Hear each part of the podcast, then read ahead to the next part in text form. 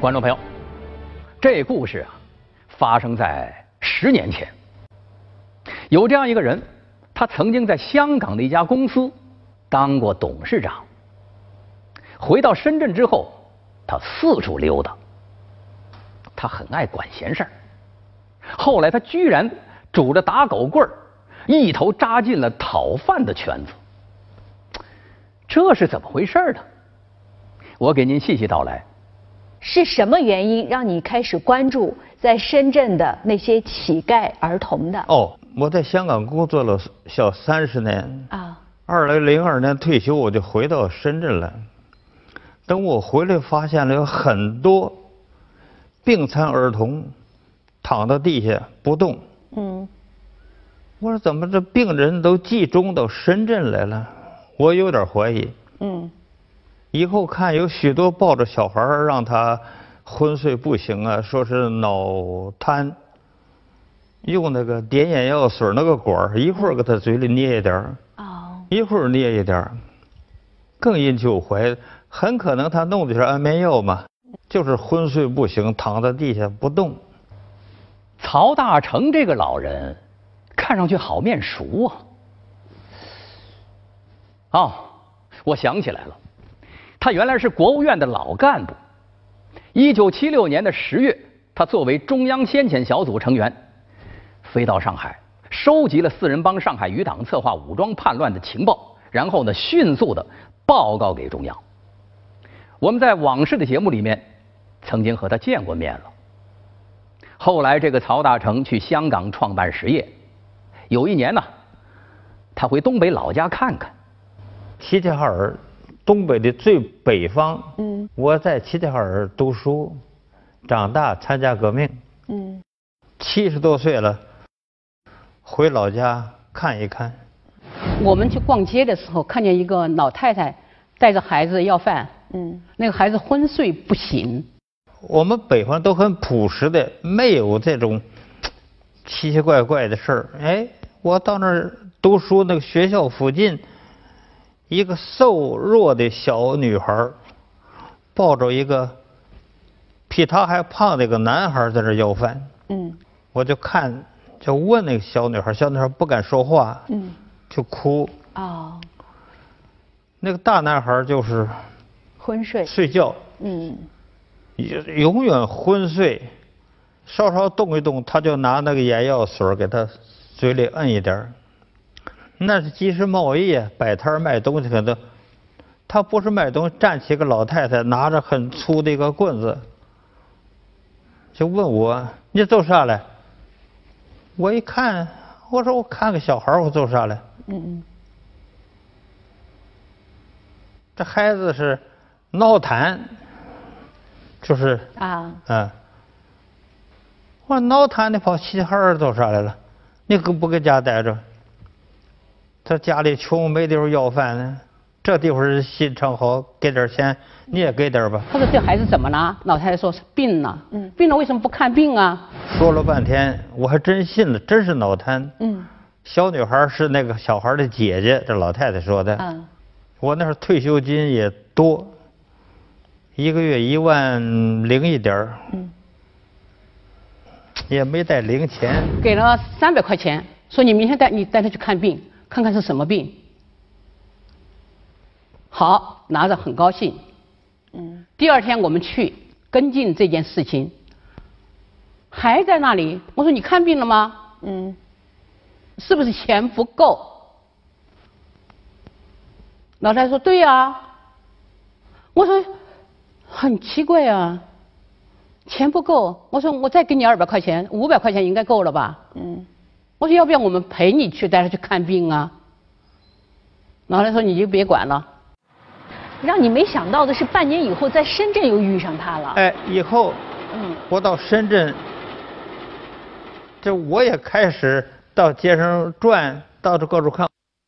我还没开始要饭呢。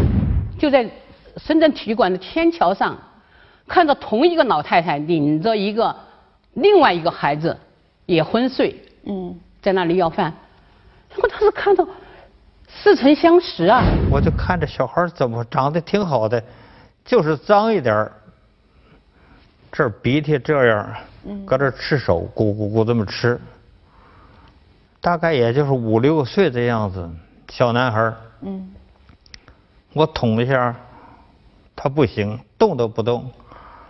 我翻翻他眼皮，他闭上了。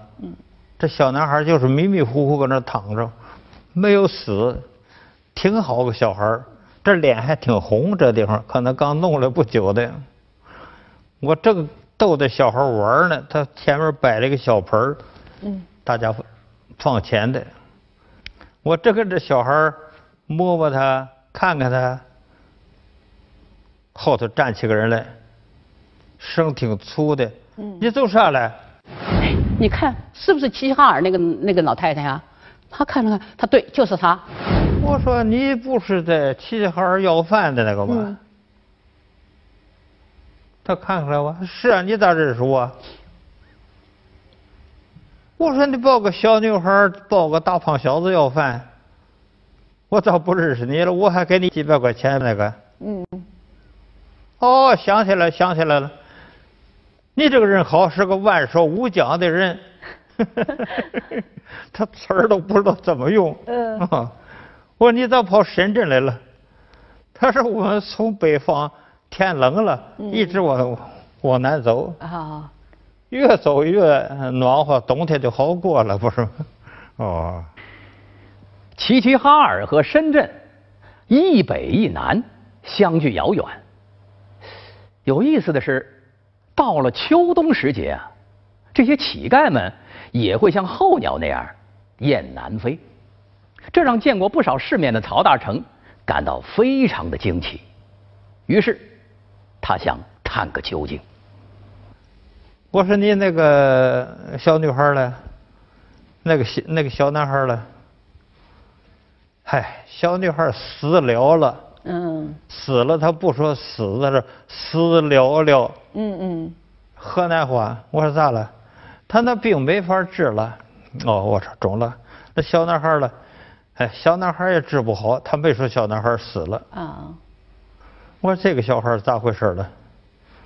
这小孩是俺他亲戚的一个小孩，也得脑瘫了，搁家里没有事情，也治不了病。嗯。我给他家里几百块钱把小孩弄来要饭，还能多挣两个钱吗？那你不觉得奇怪吗？这件事情真正引起我们两个人的注意了。嗯，这个事情不简单，他已经成了职业要饭的了，而且都是利用儿童，而且都是利用儿童，让孩子昏睡不醒。嗯，齐齐哈尔老太太的事情还没摸清楚，曹大成在深圳的天桥上。又发现了一个目标，有人也是带着昏睡的小孩在乞讨。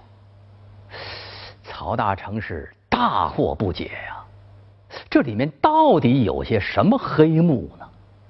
因为老太太也走到桥上看见他了，我跟他男人说话，他那摆着一个小孩儿，地下放着一个要饭的告白。哦，深圳这个地方。要饭的人都没什么文化，地下摆的那个告白啊，都是这个花钱买的，专门有写这个的。你这这这要饭这行业多厉害吧？哦，还有专门写这个东西。写信的，写信的，就是那摆一个桌子，嗯，帮别人写封信，写个要饭的告白的，什么都可以写。哦。反正可那个河南过来的。有点文化的人写墨笔字的还是？嗯嗯。这个小孩这儿摆了一个布告。嗯。这可能摆错地方了，是怎么了？写的男年纪大了，家里头儿女不孝，又赶上天寒地冻旱灾，出来要饭。小孩前面写儿女不孝，那边有一个年纪稍稍大点的，也贴着个布告，那布告写的是特有意思了。世上只有妈妈好，有妈的孩子是个宝。那出生之后父母双亡，希望有钱的人给点钱，嗯，五块钱就可以吃一碗什么面，咱就能够如何如何。我一看，这个年纪大一点的，放倒了啊，放错地方了。那个要饭的布告，曹大成给抄下来了，我给大家念一下：有钱帮钱忙，没钱帮人忙，站脚助威，别搅局散场。留个人缘行善积德，吉庆有余，福星高照。这个要饭布告惟妙惟肖，流传很广。以后啊，曹大成在不少地方也看到过。花钱买的这个得都是买的，找那个啊算卦先生给写的。嗯。最后我就问他，我说你这个。用来用不用坏了吗？纸写的，那纸都挺结实的纸。嗯。他现在深圳有这个塑料布上头印的，更高级了啊！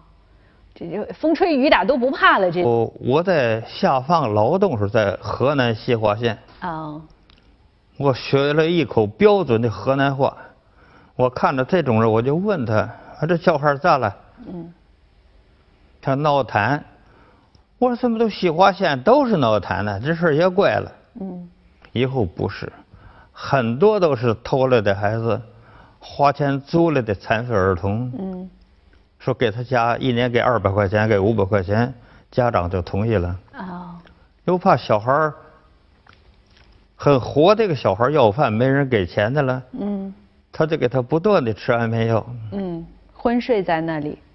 你发啊，你发现这种情况，可以向当地的有关部门啊去汇报一下。怎么说呢？都有同情心，都不嫌管闲事。嗯。谁都不愿沾这个麻烦。你打报告，我遇着警察，我说这个可能是假的，你抓来。啊。他说不归我管。啊，警察说归治安得管。啊。归治安的管，他说我只负责抓街上的小偷。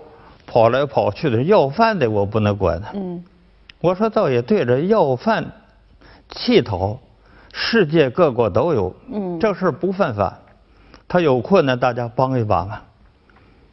那个治安也不管。说来也巧，曹大成在香港工作，住在太古城。他出门去炮台山，在地铁口认识了一个从内地来香港讨饭的屈老友。这个人特有意思，特聪明。啊，要饭的人聪明到他这儿的不多了。比如说，怎么来证明他聪明？我在香港工作的时候，坐地铁上班。嗯。那时候我还没开始要饭，我就看着一个长得挺黑的四方脸，穿着个西服。这个领带他也不会系，那么像像裤带一样的拉挺松，坐在地下要饭，也不抬头，摆着个盒嗯。我就走到跟前问他。嗯。哎，我说你是哪儿来的？他看了看我，我们俩就开开始说话了。说现在国内不实行短期旅游吗？嗯。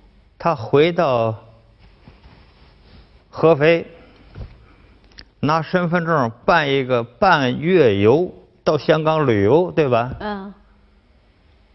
我在旅游的时候上旅游团队的时候，穿上旧西服，系上领带，跟着旅游了。嗯，观光客那时候是。观光客。嗯。到了香港以后，我就跟那个带队的说：“我这儿有事儿。”等回去的时候，你找我就完了。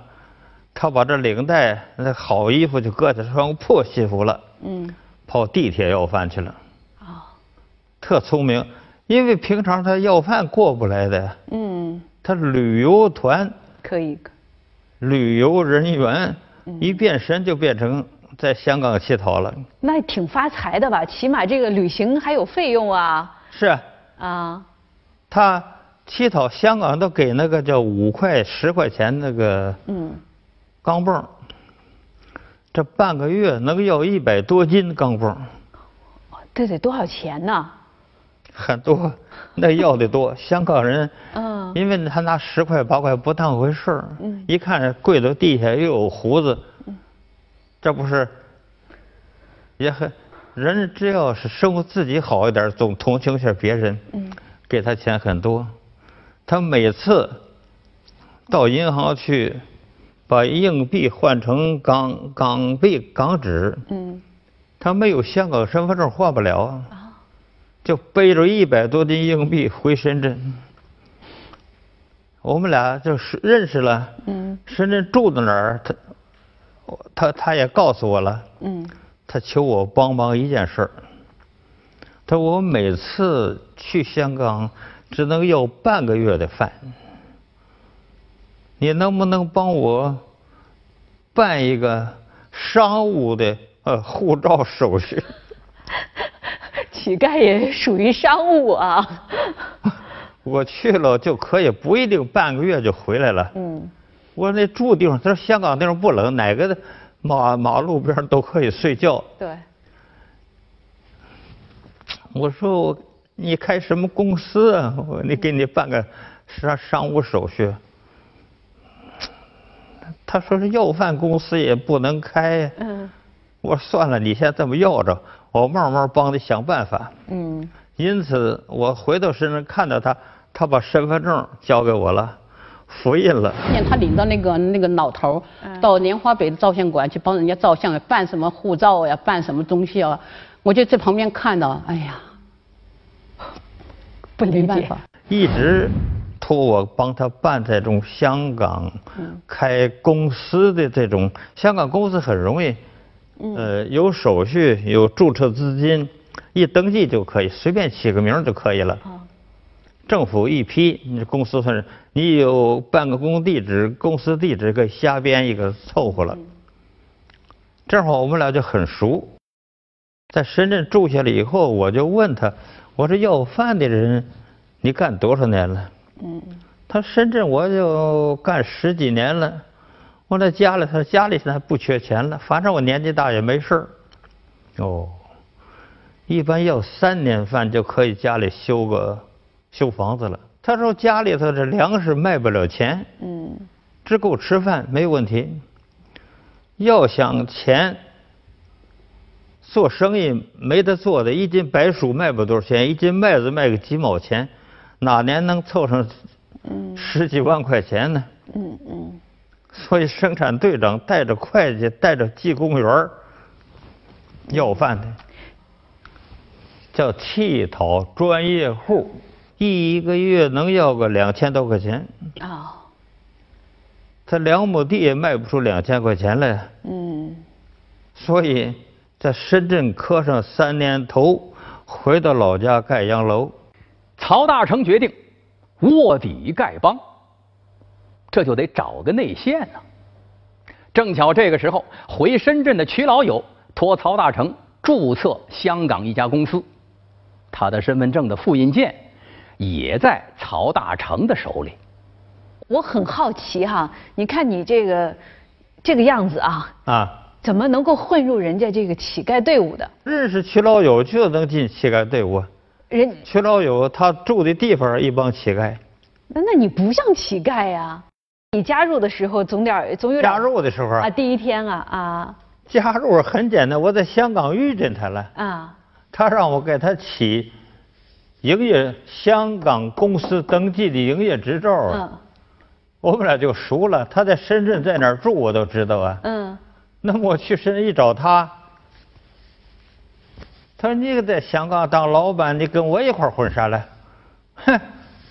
我说我可以写点文稿什么的，体验生活了。啊，他说那你来吧，没事他说，我去的时候穿的还不那么破。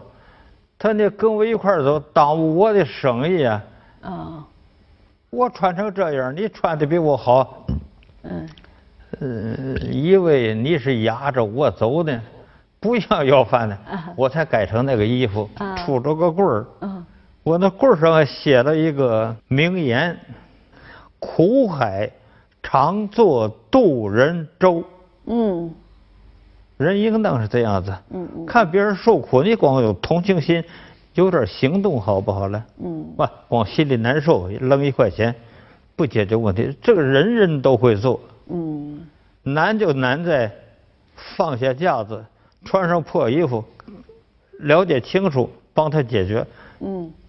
这一步就没有多少人可以做。扮演成乞丐来去调查这个事情。当你听到他这个决定的时候，你心里怎么想？很反感，因为很危险。嗯。要出事儿，人家要打他。嗯。我就看见人家要打他，拿着棍子追他，因为我是公安部的干部，啊我总是带着我的证件。啊。人家举起棍子打他的时候，我就冲上去了。为什么要打他呢？他去，他去干涉人家的生活呀，干涉人家乞丐的生活呀，对不对呀？他去管闲事儿啊。嗯。人家打他，我就说你你我是警察，你想干什么？我很凶就，他回头来对我说：“李新林啊，你不懂挨饿的滋味。”当时我心里一紧，真的没听人跟我说过这个话。嗯。算了。不管了，你真的去行乞了吗？真的去跟人家讨钱了吗？要到了，我跟他走一定能要着。还有的人还批评我的啊，有的这个男的无所谓，男人哈那钱转身走了。那女的，那看你这样像个知识分子，你怎么要饭来了？这脸面往哪儿放啊？嗯，我也没法回答他。嗯嗯。有的那实在说的难听了，我说你是吃饱了撑的。他说你骂什么？我说我是吃饱了撑的，没事要饭。你他他还问我，你以前是不是穿四个吊兜服的？我说不是，我那衣服没有吊兜，因为干部中山服，四个兜的是干部，嗯没有兜的是一般的。都看的反正我说日子过不下去了，就搁这。嗯，增加点收入吧。通常啊，这个丐帮部落要饭，那是要划分地盘的。曲老友习惯在深圳的东门一带，因为这里临近老街，人来人往，比较热闹。深圳要饭有几个地方？哦，一个是东门商业区，嗯，一是走着要，第二个地下坐着。东西摆在那儿啊，他有布告，我没有，他有布放在那儿。嗯，我们俩就聊天儿，有人愿意给就给，不给拉倒。哦，你们是你们属于坐在那个地方要的。哎，不，有时候坐在那儿，坐在桥上，不有个天桥吗？嗯，走累了就坐一会儿，对不对？完了之后，有的时候两个人一块儿走。嗯，这是东门比较集中的地方。嗯，这个地方好要。来往人太多了，嗯，也容易要着钱。嗯，深圳要饭，我这有经验了。十点以后，中午饭那白领阶层都出来吃饭了，路过给他丢俩钱。嗯，人家上班没人给钱呢。嗯，一直到晚上八九点钟这个阶段可以要饭。嗯，那正是游人太多。嗯，吃饭的时间。这最好要饭，钱也容易收。嗯。再晚了，这小青年啊，搞对象的、谈朋友的，没人给钱了。在战场和商场上见过不少世面的曹大成，彻底放下了身家，和浪迹天涯的乞丐交上了朋友。深圳有的乞丐穿的挺好的。哦。比他河南县里老百姓穿的都好。那。无非这个衣服上。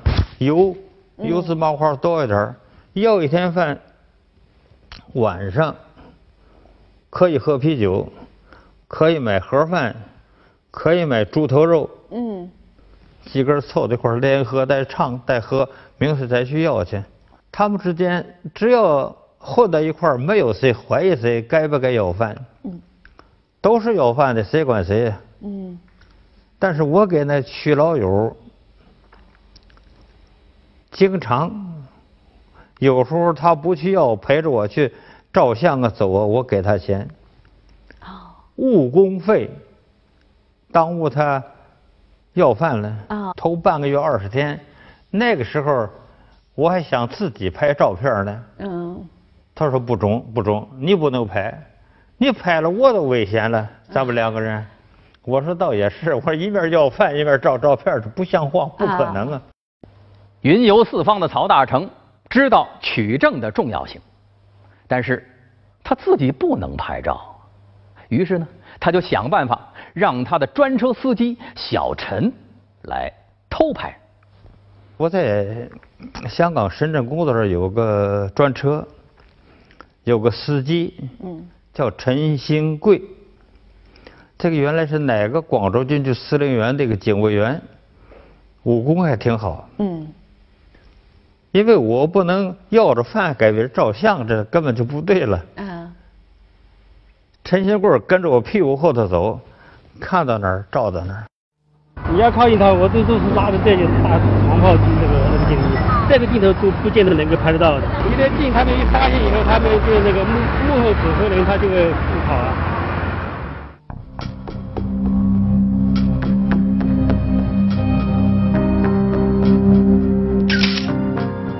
这是二零零六年一月十七日在深圳市上海宾馆附近拍到的照片。这个孩子两天后又在北方宾馆附近出现了，身旁的大人人。二零零六年一月十五日，北方宾馆的旁边，不远处一对老人在观察着病儿面前的碗。他们两个人是在这个地方，都把小孩子放在这个下面。哦。嗯，他们某隔一段时间以后，他就下面去收钱了。当时您的这位司机啊，给他们拍照的时候，这些乞丐有没有感觉到有人在注意他们呢？有的不让拍，嗯，有的要追起来要打他，因为这乞丐很敏感，嗯，最反感的是记者，什么照相的、访问的，根本出来打、出来骂他没别的话，嗯，我们的小陈儿他打不了，他会武术，嗯，他当过警卫员。他拿着照相机，他拍的还真不错，那批照片都他拍的。还有个乞讨专业户两口子，躺到那个车上，推着河南那个架子车，每天晚上吃饭馆，深圳中档饭馆，带着他自己的儿子，不是那个工具儿童，工具儿买个饭盒一喂就完了，有的买一盒。什么个是牛奶什么也得喂就完了。嗯，这种给他拍照片很费劲的。那个男的很厉害的，那里头有个照片，留着个胡子，嗯，很粗野的。他跟着小孩两个追着打架，在那个垃圾桶两侧，远近配合，内外呼应。曹大成指点司机小陈拍到了不少乞丐的照片，他一步一步的接近乞丐部落的内幕了。你这两个多月做乞丐，你每天都在做些什么事儿啊？和他们在一起啊！我上班的时候去，有的时候晚上住到他那儿，下了班我得回家呀，我不能跟他一块儿天天住着，那地方也挺乱的。我在深圳有房子有住处。你还在他们那儿住过呀？住过。那什么地方啊？他们租的出租房还都不错的了，双层铺。啊。嗯，一宿有的是三块是五块，很便宜。嗯，就是脏一点没有洗澡的时候盖个被睡觉。晚上聊太晚了，我就没法回来了。嗯，拉点关系，喝点啤酒，聊聊天。嗯，也不要脱衣服，拿着被子一躺睡觉了。曹大成深入乞丐圈里，夜不归宿。他最想知道的就是为什么有伤残儿童扎堆儿的在乞讨，那些脑瘫孩子到底是从哪里来的？我才接着查清楚。嗯，你没想到弄来弄去，偷人家孩子，那些很恶劣的人呢？他中年人他没有法要饭，偷小孩租小孩深圳那个地方。往外扔小孩的也有，我看到了不止一次，地下写了个布告，放一个小孩儿，挺瘦的，大概也顶多不满月那种小孩儿。那时候都十一月份了，你再气候好也不行啊，都得青一块紫一块，哭都不会哭了，放到那儿。我就问他，我说这你是这你啥人呢？他真的就不问了。我说你生的儿，他说不是，哪儿来的？有的说是捡来的，有的说是租来的，有的说买来的。有一个在深圳丐帮当中出了名的叫花的首富，长期盘踞在人民南路、深南东路几座天桥上，他的手底下控制着三四个病残儿乞讨。但是，就像你当初最大的那个疑惑，就是为什么这些孩子？要么就是残的，要么就是病着，不可能有这种偶然性的呀。实际上，也脑昏睡不醒的，嗯，大部分不是脑瘫，给他过量的吃安眠药，你怎么弄他都不行啊。为了要饭，什么手段、什么花样、什么化妆都有，嗯，就是断胳膊断腿的，这种断的位置。应当说，很多很多都是人为的。那个老曲曲老友告诉我，他说这个容易，小孩腿往上一放，拿个棒子一敲，这个地方一敲就断。哦。小胳膊一敲就断。完了，给他糊上点那什么伤食止痛膏。嗯嗯。这疼轻一点也不给他接骨。这站不起来了，走路也不行了，就放到这要饭去了。就是这个叫花的首富，他下毒手，把病残儿拧断胳膊、打断腿，这叫越是惨不忍睹，越能够多要钱。据说他利用伤残小孩，一年能要到好几十万。有的时候给他吃个止疼片就不太疼了，都是腿、小腿、嗯，胳膊。其他地方残的，我们脑袋破打破的人没有，一打不打死了。嗯。这个跟他们混了差不多两个半月，不到三个月，大体上摸清楚。简单的乞讨其实不简单，这个伤残小孩往往是个道具，背后有人操控。曹大成摸清伤残儿童乞讨的情况之后，决定去深圳妇女儿童保护中心反映情况。我去找到妇联，哎，妇联应该可以，妇女儿童嘛归他们管，对吧？我住莲花北，从莲花北走到妇联，找了半天找去了，还不让我跟。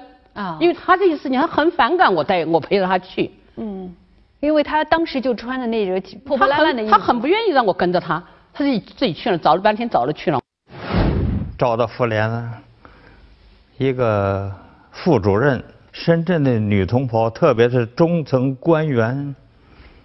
特别会打扮，嗯，抹这个脸抹的桃红柳绿，我穿的破一点，一身要饭的衣服，穿的破破烂，杵着个棍儿，嗯，本来就不想接待我。我说你老老实实跟我说话，我说我是谁？我现在要饭，我将来不一定要饭，以前也没要过饭。啊，他说你是干什么？我说我说我是业余乞丐。干什么的？我是共产党。嗯，那个女的听我说的稀里糊涂，她也嗯莫名其妙了。那你到底找我什么事儿？那时候还没有那个词儿，急性短暂性精神障碍啊。是。他您来找我干什么？他说我们这就是家庭纠纷呢，离婚呢，小三儿。老二跟大老婆打架，天天搞这个事儿。我说你的正事儿是管小孩儿，那个大人呢？他们是利益纠纷，小孩是生命攸关。我说这些小孩有的是偷来的，拐骗来的，胳膊给拧断了，或者腿打伤了，或者做一个假的这种永远好不了这种伤疤，在这乞讨，这残害儿童。你妇联应当管吧？嗯。这个女的说：“我妇联只管向上反映，我没有权利抓人。”人家妇联还是他也不管，给拒了，嗯，拒绝了。拒。软钉子。他从妇联回家的时候啊，晒着太阳，生了气，回家也病了，我就拿着他的离休证出去打抱不平。嗯，因为你欺负我男人了，我就找到妇联，我说哪个是姓袁的？他说我，他当时在修指甲。嗯，而且准备那个快过年了吧，准备是晚上去宴请，正在跟他的部下商量呢。我就把那个离休证，曹大成离休证往桌子上一放。我说刚才来那个老头，你看他是谁呀？嗯。我说你看一看。我说他是中央离休的副部级干部，你为什么那样对他呀？他在做一件好事儿啊。我说你你这官可能是不想当了吧？妇女干部又怎么来回应你的这些？妇女干部当时很害怕。曹太太上门问责，语言相当犀利，把妇联干部。吓得可不轻啊！回过头来，曹大成又去了民政局调查，打破砂锅问到底。这民政局应当管吧？可以管。我找了个切入点。我说你民政局管火葬场吧？他说管。我说他不是我要去火葬，我是让问个数字。我说一年火化的儿童。嗯。他都有登记啊，对，包括马路捡的、公安局送来的、医院送来的。嗯，那上二零零四年大概是愣是火化的二百八十多。这二百八十多里有多少是那些乞丐儿童呢？就都是小孩都是病残儿童啊、要饭的、不行的，有的是医院送来的，这个不多。我说恐怕你得管一管了。这个民政局长不错，他管这个事情非管不可。嗯，他说你他们些老同志年纪大都管，我们现在年轻人当民政局长，我不能推出去。嗯，没联合起来。对。他说：“我说有什么办法没有？他只要中央有人说句话，事儿都解决了，才引起我回去写了个报告。”曹大成回北京，挥笔疾书。写了两万多字的救救孩子调查手记，揭开了深圳街头弃婴和病残乞儿生存状况的真相。网上这报告我也不认识温家宝，也不是那么容易送的。有一个人是我邻居，我住那个国务院那个干部楼那个院里，我楼上住着一个嗯很好的一个老同志，叫谢少明。科纪委的副主任谢子长的儿子，就陕北根据地刘志丹谢子长。我跟他说：“我说，哎，谢老，这事儿怎么办？”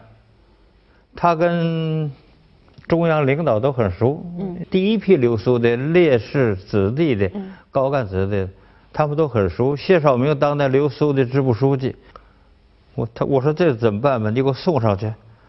这么他说没问题，交给我了。他直接交给罗干，罗干就交给了温家宝，温家宝批了。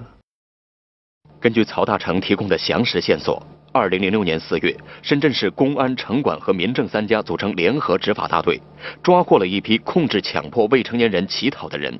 一些流浪乞儿被送到深圳市救助管理站和儿童福利院。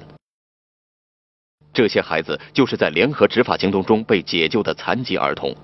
这个女孩突然认出了照片上操控乞讨的成年人。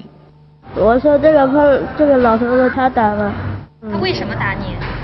因为他头掉钱了打。因为曹大成老人的关注，包括这个女孩在内的许多残疾孩子被解救，而女孩的指证也为执法部门抓获强迫乞讨者提供了有力的证据。成立联合办公室，嗯，这才开始打击。深圳抓了一批，啊，公审了一十九个有点罪恶的。这些所谓的有些罪恶，是不是就是指他们把这些孩子弄残废的？搬的时候胳膊断了，腿断了起不来了，瘫痪躺到一个拖的车上，有的死了，小孩死了的。下落不明的，以后咱们国家的刑法加了一条，利用残害儿童乞讨的，应原来讨。饭不犯法。对。对吧？残害儿童是犯法的。这是后加的。对。原来没有惩治讨饭这么条刑法。对。加了一条。嗯。二零零六年十二月，《未成年人保护法》增加第四十一条，禁止胁迫、诱骗、利用未成年人乞讨。二零零六年六月二十九日，《中华人民共和国刑法》第六个修正案，对以暴力胁迫手段组织残疾人和未成年人乞讨的行为，处以七年以下有期徒刑。二零零七年八月二十一日，深圳市福田区人民法院对三名强迫儿童乞讨的犯罪嫌疑人进行了判决，其中这个叫龚春贝的人，正是曹大成照片中的人，而曹大成的这张照片也成了这个案件里最关键的证据。被告人龚春贝犯强迫乞讨罪，判有期徒刑一年两个月。这是全国第一个因组织残疾人儿童乞讨被定罪的案例。那一次深圳打击之后，全国一展开，救了四千多个小孩嗯，就各个地方都公安局系统统计的。嗯，这个事儿都办完之后，我觉得。这一辈子总算干了一件小事儿，嗯，把刑法都修改了。他觉得他做了一一件应该做的事儿，嗯，他真的是就是一个老布尔什维克，他根本不在乎他，嗯，他觉得我去干这些事情，我就我就应该干的。有请二零零七年度法治人物曹大成。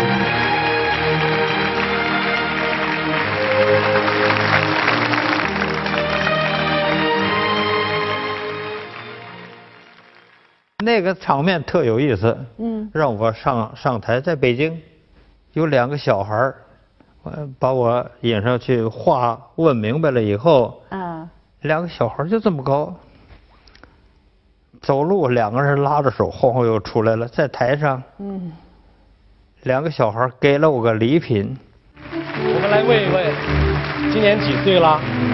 三岁。三岁了，你几岁了？我也三岁。今天你们是来干嘛？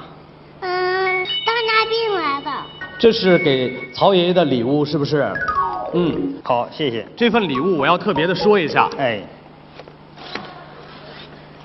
来拿拿着，孩子们，我们专门请了三十二位福利院的小朋友，哎，让他们对相同的一个主题画画。这个主题的名字叫美丽。我们请大家看一下。好，谢谢。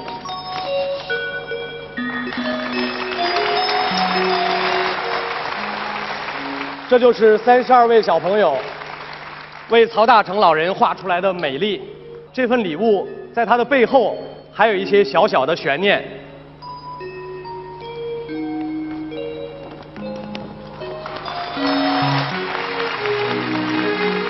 这就是曹老当初做业余乞丐去收集资料的时候的那身标准装束。我们最大的心愿是。希望曹老身体健康。曹老，谢谢。我看两个小孩儿。啊。我抱抱你们。来，我们也让小妹妹把奖杯送给爷爷。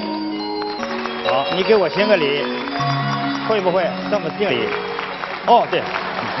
大家都很支持救助流浪儿。